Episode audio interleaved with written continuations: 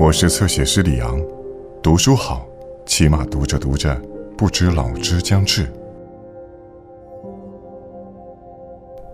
书经久耐看，可以用而无损。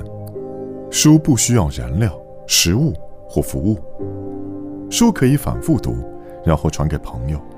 书不易碎，不怕冻，即便掉到浴缸里，晾干了、熨平了，就万事大吉。书籍开裂了，书页掉了，用胶带粘上就行。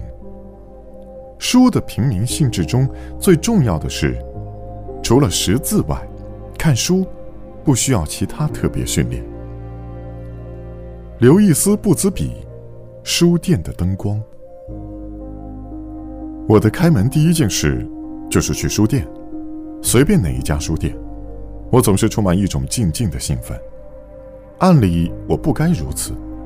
我在书店度过了大半生，当过书店店员，也做过出版社的销售代表。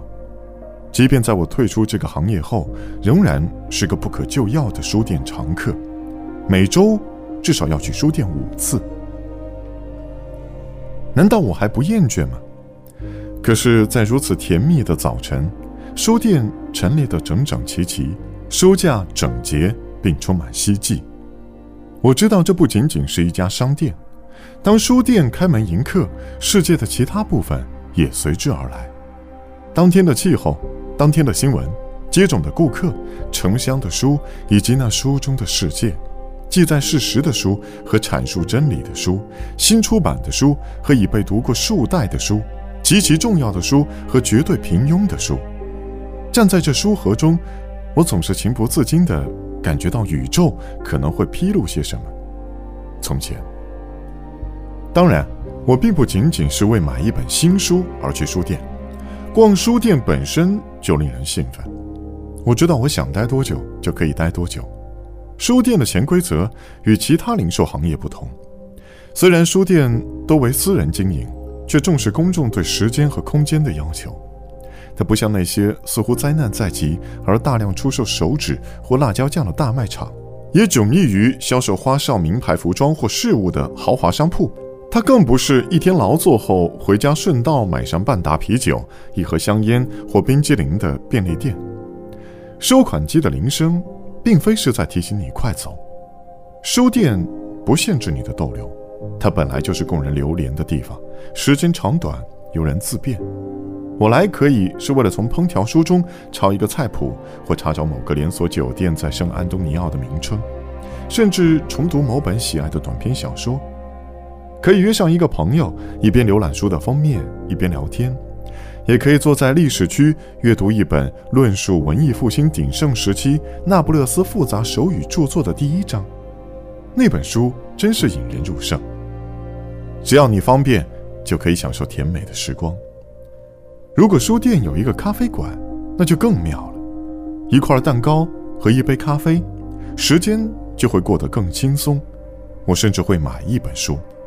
设想在百货商店的经历：试穿一件新外套，在店里转上半小时，也许下周三又来试一次。其实你并不打算真的买。走进披萨店，看看是否有免费品品尝。你很饿，于是尝了尝意大利腊肠、香肠、羊鸡和菠萝。味道不错，但不合你当时的胃口。在其他零售店里，店员和经理可不待见只是不买的顾客。书店的这种行业性的闲适部分，来自他所销售的商品。书不是那种急功近利的产品，他们需要时间。写书很慢，出书很慢，读书也很慢。一本四百页的小说，也许要数年才能够完成，出版的时间可能更长。即便被买回家，读者也许隔上几天、几周，甚至几个月才会坐下来读上几个小时。但书店的宽容也并非完全出于书的特性。现代书店与咖啡馆或小食店为邻，已有长久的历史。在18世纪的欧洲，当咖啡和烟草风靡大陆时，咖啡馆是作家、编辑和出版商的聚会场所。提神的咖啡和诱人的烟草相得益彰，可以让人愉快平静地坐上一天，颇适于写作、阅读、长谈或临窗发呆。那是启蒙时代，识字者渐多，书架比以前便宜，品种趋向丰富，书店经常与咖啡馆为邻。这家的顾客也是那家的顾客，都是些有闲情聊天和思考的人。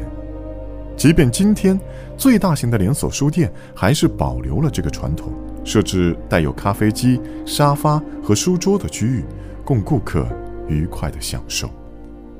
书将我们与他人联系在一起，但这种联系建立于独处之中。一个读者独处一隅，聆听一个作者的心声。比如，约翰·欧文的文字，就像一个智者在与另一个交谈。通过网络、电话订购书，只需举手之劳；而邮购图书也是轻而易举。没等我们开门，投递员就会从邮箱中把填好的书目取走。但购书人中十有八九还是愿意亲临书店，为了置身于书之中，当然。也是为了置身于那些购书的同好之中，哪怕我们可能从不交谈。伊利亚斯·卡内提曾将咖啡馆描述为我们在人群中独处的地方。我一直认为这句话也适合于书店。这种独处和汇聚实在是可爱的搭配，就好像书店在消解图书的孤独。